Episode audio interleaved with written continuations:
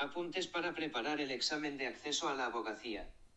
Un podcast de Nahuel Sibieski. Bienvenidos amigos y amigas a un nuevo episodio en el que hablaremos, bueno, se corresponderá básicamente con el tema 17 del temario de acceso a la abogacía. Este temario es bastante peculiar porque no ha salido ninguna pregunta. José María de Pablo nos avisa en este sentido en sus apuntes que no, que no ha salido ninguna pregunta en, en años anteriores, Básicamente se trata de un tema de, un tema de mucho sentido común, son los mecanismos jurídicos de defensa y estrategias para la defensa de clientes. Como no es un tema que haya tratado José María de Pablo, no voy a utilizar en esta ocasión sus apuntes. He utilizado algunas cosas de aquí y de allá, pero sobre todo el manual de PITA de, Procesal Civil, que también lo, adquirí.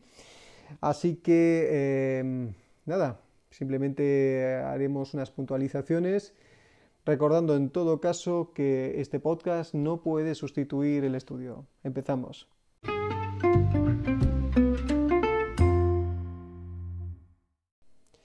Este tema es de bastante sentido común, así que ni bien vaya hablando de lo extraído en los distintos manuales, veréis que cada uno puede entenderlo sin necesidad de haber leído eh, nunca al respecto.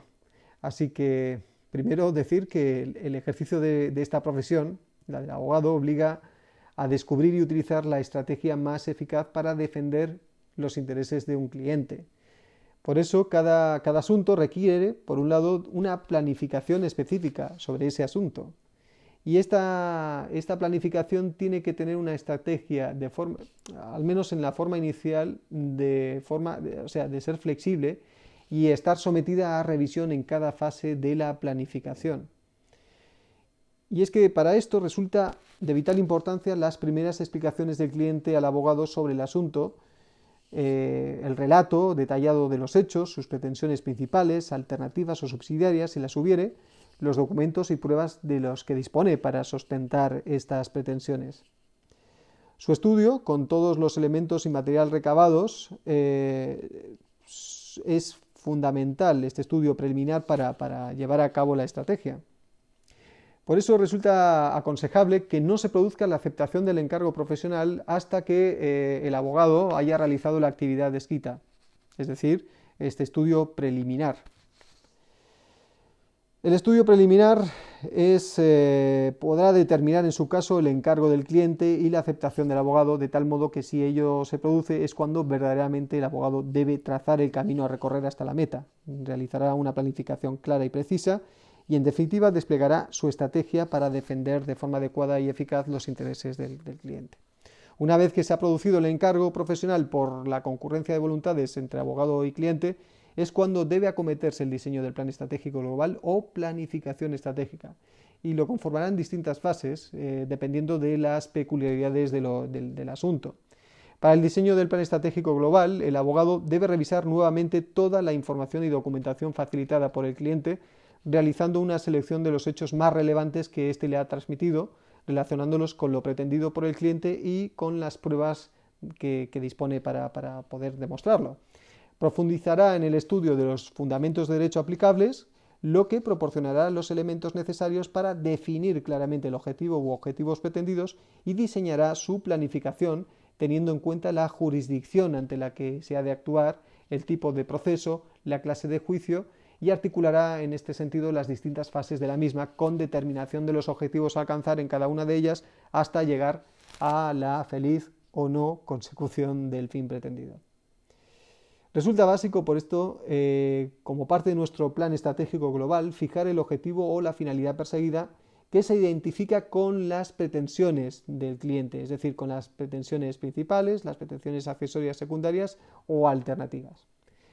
Por eso la primera fase del plan estratégico global se corresponde con la demanda, denuncia o escrito inicial, que tiene que ponerse en el cual se tendrá que exponer de forma eficaz y expeditiva todos los hechos relevantes.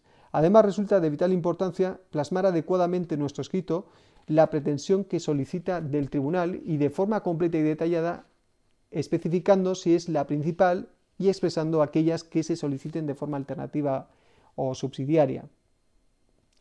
Además, también esto determinará en la elección de la prueba que interpondremos o que, intentaremos hacer valer para la consecución de nuestras pretensiones y que propondremos para su práctica eh, al tribunal. Así que eh, debemos insistir en que nuestra planificación inicial ha de ser eh, versátil y flexible y tendrá que ser revisada en cada, cada fase del procedimiento. En segundo lugar, las distintas fases hay que, hay que entender que las, distintas fases que hemos articulado, en las que hemos articulado nuestra planificación estratégica no se corresponden con las fases procesales de los juicios. Así que, porque existen numerosos, numerosos tipos de procedimientos y numerosas, y, bueno, al menos cuatro jurisdicciones, entonces, eh, que no se corresponden en, en, las distintas fases. Así que, evidentemente, estas fases no se corresponden con un procedimiento determinado. Finalmente, hablar simplemente de las herramientas. En la primera fase de redacción de nuestro escrito inicial no son las mismas herramientas las que haremos valer en otras fases, como en la práctica de prueba, donde se tiene que preparar con especial cuidado los, eh, los interrogatorios de las partes, de los testigos y de los peritos.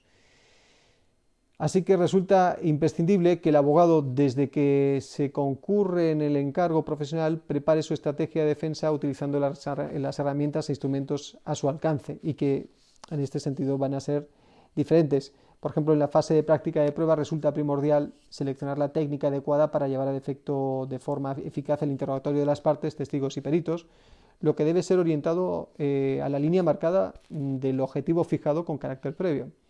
Como podéis ver, es que no, existe más secreto, simplemente es eh, llevar a cabo nuestro objetivo, tener, planificar conforme al, objetivo principal o a los objetivos secundarios y, encuadrar eh, esta estrategia.